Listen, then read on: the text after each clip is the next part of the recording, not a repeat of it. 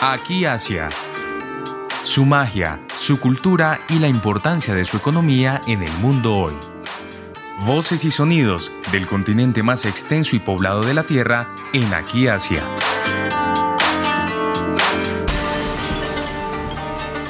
Muy buenos días y bienvenidos a otro espacio de Aquí Asia en Javeriana Estéreo.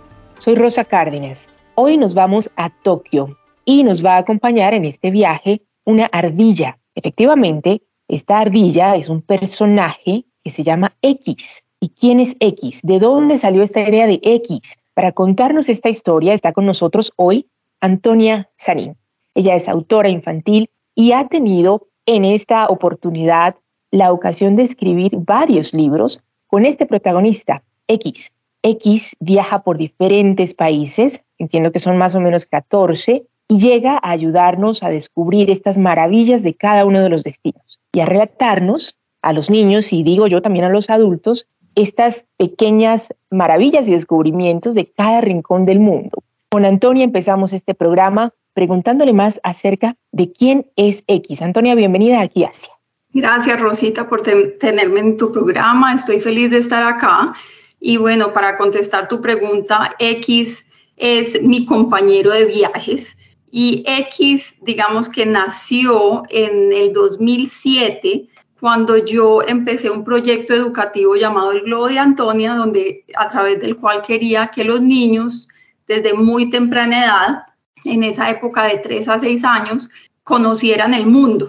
Y en ese primer año de trabajo sentí la necesidad de tener un compañero que me llevara a esos viajes y llevar a los niños a esos viajes a través de sus aventuras. Así surgió la idea de X y empecé a escribir libros de primero de ciudades que conocía muy bien, este fue el caso de París y de Nueva York, y logré un esquema a través del cual X se resuelve un misterio en cada lugar del mundo que visita y esa es la disculpa para que los niños aprendan sobre ese lugar.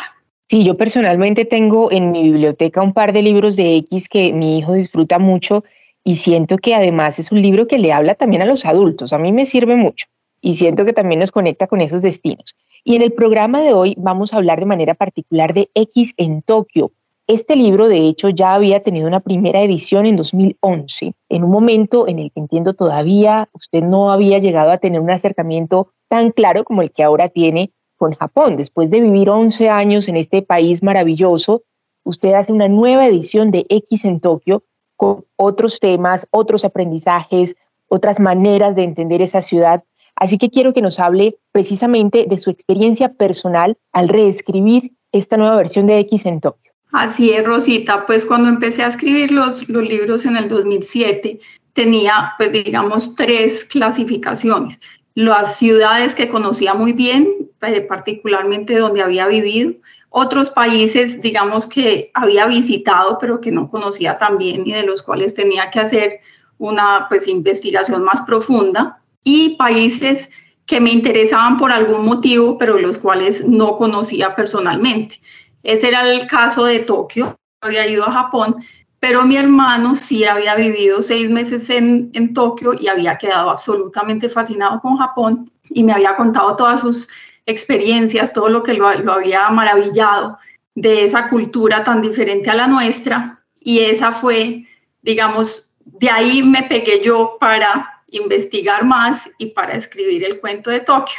Como tú bien dices, eh, fue publicado por primera vez en el 2011 y ese mismo año, unos seis meses después, eh, mi esposo fue notificado que nos íbamos por su trabajo a Japón. Eh, esto pues fue una gran coincidencia, el mismo año en el que había publicado este libro y para mí fue muy bonito porque así como mis libros son, digamos, los guías de viaje para los lectores o para los estudiantes que tenía en mis talleres, esta experiencia de investigar sobre Tokio fue mi primera aproximación a esa cultura y fue lindo también ver cuando llegué a Tokio que estaba bastante bien escrito y digamos que, que atinado, atinado a, a las tradiciones japonesas. Obviamente, en esta nueva versión que publico en el 2021, después de 11 años de vivir en Japón,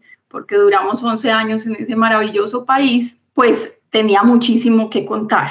Entonces, el cuento como tal sigue siendo el mismo, ajustado, obviamente con detalles más, digamos, más cercanos a la realidad, pero es el mismo cuento, pero al final del libro tiene unas secciones adicionales sobre la cultura y la historia japonesa que tratan de recoger todo lo que yo aprendí en esos 11 años sobre Japón. Efectivamente vimos esta nueva edición hermosamente ilustrada y con muchos tips adicionales culturales, efectivamente, que yo creo que van a ser de mucho interés para quien lo lea. En esta aventura de X en Tokio hay varios personajes, pero uno de ellos es el Maneki Neko, que entendería que es claramente muy vinculado a la cultura japonesa. ¿Cómo podemos explicarles qué es esto a quienes nos escuchan?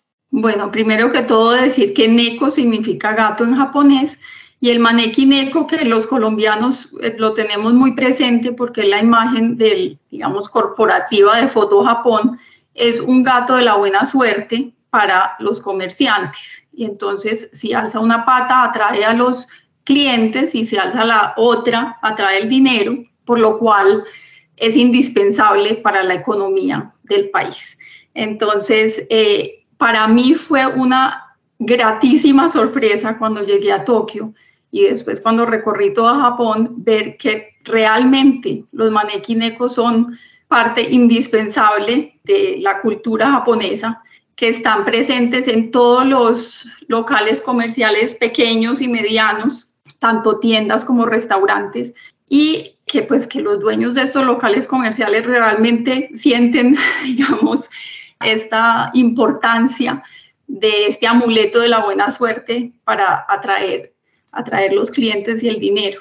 Entonces, en este cuento, precisamente, estos manequinecos salen todos de sus locales comerciales, hacen una protesta porque hay tantísimos festivales y celebraciones en Japón, pero ninguna de ellas está relacionada con los manequinecos y ellos quieren que, pues, que se les celebre un día particular a ellos porque saben que son importantes culturalmente y económicamente en Japón. Efectivamente, hace parte importante de esta historia de X en Tokio. En el libro también podemos ver diversas escenas, digamos que tradicionales, festivales, como lo menciona, eh, de, Japón. Uno de ellos eh, que se menciona ligeramente es el Día de los Niños, el Kodomo no Hi. Eh, se mencionan también algunos espacios. Yo me pregunto, después de 11 años de estar viviendo en este país, ¿por qué no nos comparte una tradición japonesa que realmente la haya cautivado? Uno de estos espacios de festivales o algo que recuerde con, con grato cariño. Nosotros fuimos como familia a Japón con un niño de casi dos años y estaba embarazada de mi hija y pues como les comenté, estuve 11 años allá y una tradición y una celebración muy importante que me realmente marcó nuestra estancia allá fue el Shichigo-san, que literalmente eh, significa 7, 5, 3, Shichi es 7, Go es 5 y, y San es 3 y está relacionado con las edades de los niños porque en estas edades se va a los santuarios sintoístas a dar gracias por el crecimiento sano de los, de los niños. A los tres años es para niños y niñas, a los cinco años solo para niños hombres y a los siete años solo para niñas mujeres. En esta ocasión, eh, tanto los niños como los padres, sobre todo la mamá, se visten con sus kimonos eh, muy elegantes y, se va a dar las gracias por, digamos, por la salud y por el crecimiento sano de los niños. En esta, pues para nosotros celebramos tanto a los tres años ambos de nuestros hijos, a los cinco años mi hijo y a los siete años mi hija, y este fue eh, la ocasión en la cual yo me puse el kimono eh, dos de las tres veces en los 11 años que realmente me puse el, el kimono de, de, la manera como es eh, y pues más que eso es una celebración pues muy bonita como tantas otras japonesas. Además, las páginas de X en Tokio también nos llevan a conectarnos con la realidad de la ciudad, ¿no? Nos habla de estos espacios tokiotas eh, muy significativos. Y me pregunto también, un espacio de Tokio que recuerde con especial cariño, Antonia. Bueno, a mí Tokio me pareció una ciudad maravillosa en la cual más que lugares específicos o edificaciones específicas, era una ciudad de barrios en la que lo más lindo era perderse en los barrios y, estar caminando en los barrios y encontrarse sorpresas por todas partes. Muchas de esas sorpresas eran el contraste que había entre los edificios, tanto viejos como modernos, con templos budistas o santuarios sintoístas, pero bueno, eso era del día a día y de estar con los ojos abiertos. También algo muy bonito en Japón, en todo Japón, son los jardines, que son artísticamente diseñados, espectaculares. Uno de esos jardines preferidos míos en Tokio era el Hamarikyu, el jardín Hamarikyu, ese me encantaba, pero algo especial donde sentí algo muy diferente en Tokio es un lugar que se llama el Valle Todoroki. Y el Valle Todoroki es el valle de un río que se llama el río Tama y es un sendero donde uno camina bajo los árboles con el río al lado y realmente se dice que los japoneses van allá a bañarse del bosque, como un baño de bosque. Y es simplemente un lugar donde se siente una paz increíble. Es, es simplemente algo diferente que uno puede encontrar en la ciudad.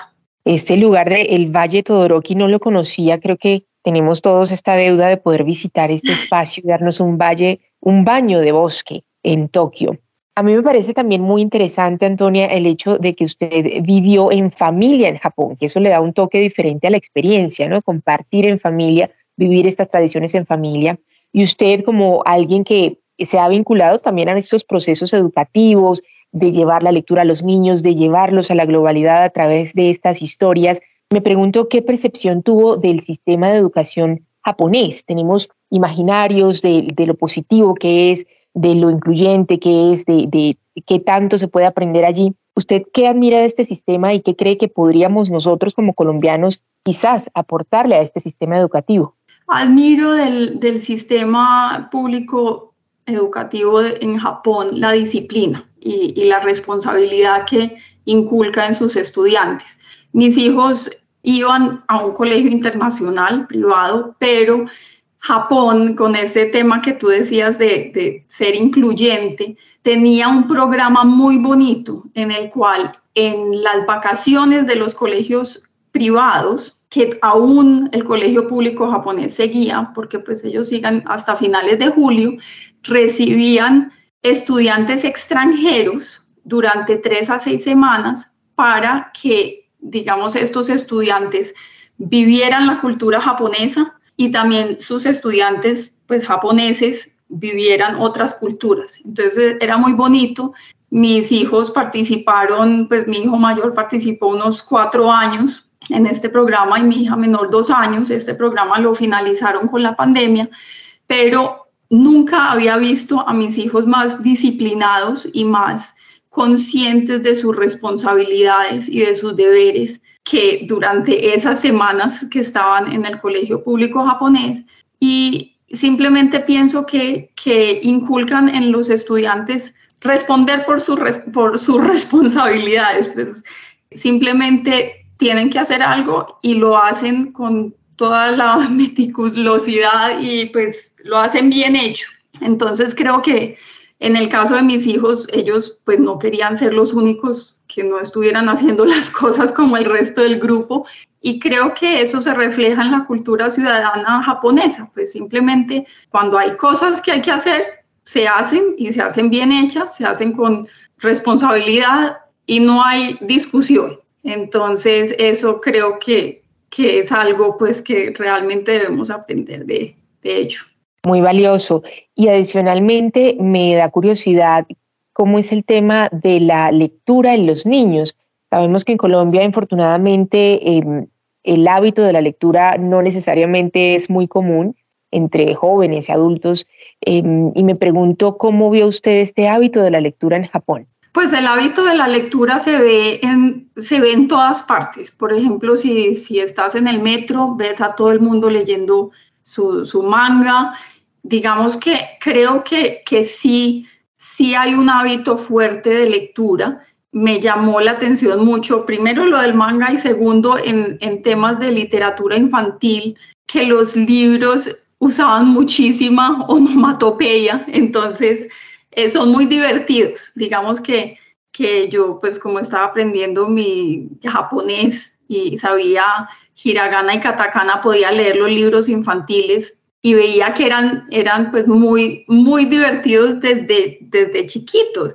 Entonces, a los niños sí los ve uno leyendo mucho. Creo que eso se los inculcan fuertemente en el colegio, pero pues creo que, digamos, eh, regresando a tu comentario, el hábito de lectura pues se fomenta en la casa, se fomenta en el colegio, pero también tiene que ver con los niños, pues digamos hay niños que les gusta leer más que otros, pero como padres eh, podemos pues, leerles desde temprana edad, podemos eh, buscarle libros que, es, pues, que sean divertidos para ellos, libros de aventuras que estén de acuerdo a sus, a sus eh, pues digamos, a su nivel. Eh, y todo, todo eso pues ayuda a, que los niños se entusiasmen por la lectura desde chiquitos. Claro que sí. También siempre que hablamos de relaciones diplomáticas o de crear imagen entre un país y otro, usualmente nos referimos como a este diálogo formal que hay entre cancillerías, a espacios de mucho protocolo, a espacios eh, de mucha formalidad, pero yo pensaría que a través de trabajos como este, como X en Tokio, y a través de la literatura para niños de manera particular, también se puede llegar a crear imagen de Japón. ¿Usted qué opina, Antonia? Claro, claro que sí, Rosita. Yo creo que de todas formas la literatura es un aliado buenísimo eh, en la diplomacia porque, pues primero, pues puede tener un, un contenido muy educativo. Segundo, eh, pues nada, se puede, se puede aprender a, a, escribir, a leer, se puede fomentar la lectura de los niños, en este caso, por ejemplo, los colombianos en el exterior. Es bonito que, que tengan acceso a los autores colombianos. Y bueno, en el caso de X en Tokio, pues es bonito que vean los niños, por ejemplo, japonés, eh, colombianos que están en Japón, que vean la visión de una colombiana sobre Japón. Eh, los niños que están aquí en Colombia, pues que aprendan sobre Japón a través de, de este tipo de libros. Yo entiendo que X, eh, como decíamos al comienzo, ha visitado 14 países. hay otros países de Asia en la lista de, de, de visitas, ¿no? Además de Japón. Sí, hay 12 libros más que están en borrador dos que están más avanzados que los otros, que son el de Kenia y el de Rusia. Ya, pues digamos, están avanzados en edición de texto y en ilustración. Y entre los otros 10 también hay, está Turquía, está India, está Mesopotamia, pues que habla de, de aquella eh, cultura pues tan importante eh, donde ahora es el Irak y algunos otros países. Y bueno, pues después de que pueda publicar esos 26 libros, de los cuales ya están publicados 14, me faltarán unos 170 países más, entonces creo que tengo mucho trabajo por delante. ¿Qué planes tiene en el futuro X? Bueno, ya, ya vemos que hay varios libros por escribir, mucho trabajo por delante efectivamente, pero también en dónde podemos conseguir este tipo de, de trabajos, este tipo de libros en Bogotá, ¿cómo podemos acceder a ellos? En Bogotá, pues se pueden conseguir a través de la página web que es detectivex.com. También hay algunos ejemplares en la Librería Nacional, en la Panamericana y en la Librería Lerner, en algunas librerías pequeñas también.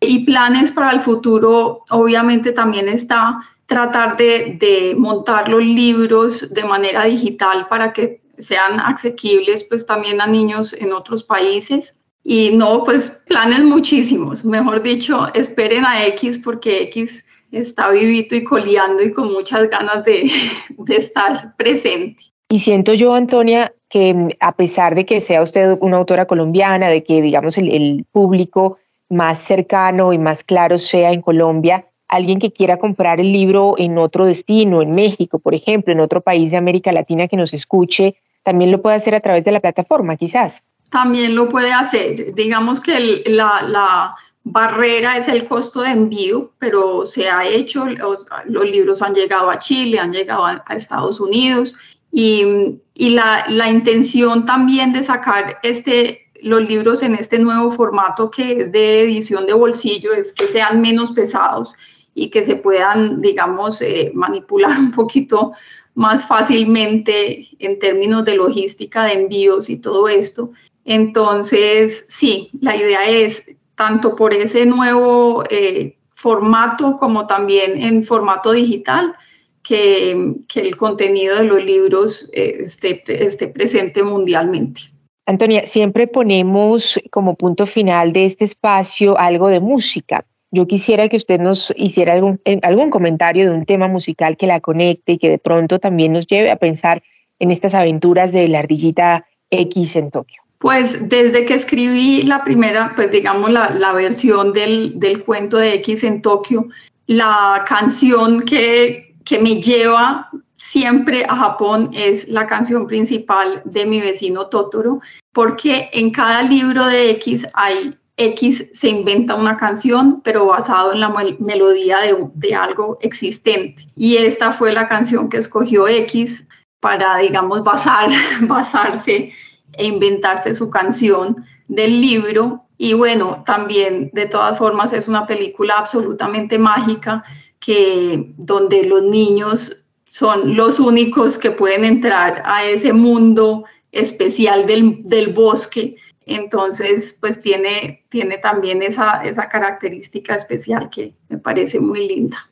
Doctor, efectivamente es un personaje muy reconocido, ¿no? En Japón y digamos que hay muchas figuras, muchas, muchos muñequitos, pues es, es un personaje que realmente suena mucho y está muy presente en la cotidianidad de los niños de Japón. Antes de ir con el tema musical, se me pasaba una pregunta adicional que me gustaría hacerle en este espacio de aquí Asia.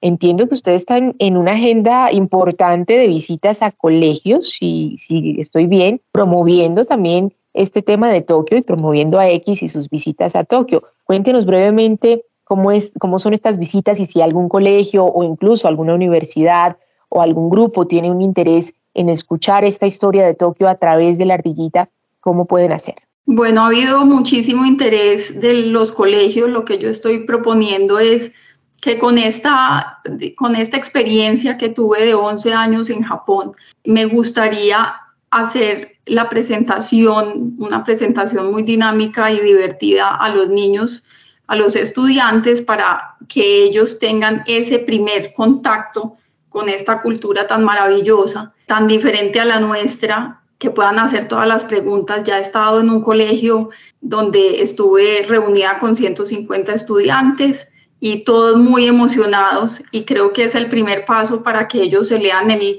el libro eh, y lo comprendan de una manera diferente y estén, digamos, eh, entusiasmados para investigar más y conocer más sobre la cultura. También vamos a hacer un evento con el Centro del Japón de la Universidad de los Andes y pues entonces estamos, estamos contentos de X y yo de, de hacer parte de estos, de estos eventos, simplemente compartiendo nuestro amor por Japón y por esta cultura que es absolutamente espectacular y parece de ensueño realmente. Antonia, y ahora sí una última pregunta. Entiendo que los libros son principalmente destinados a un público infantil. ¿Desde qué edades o y hasta qué edades está usted considerando su público?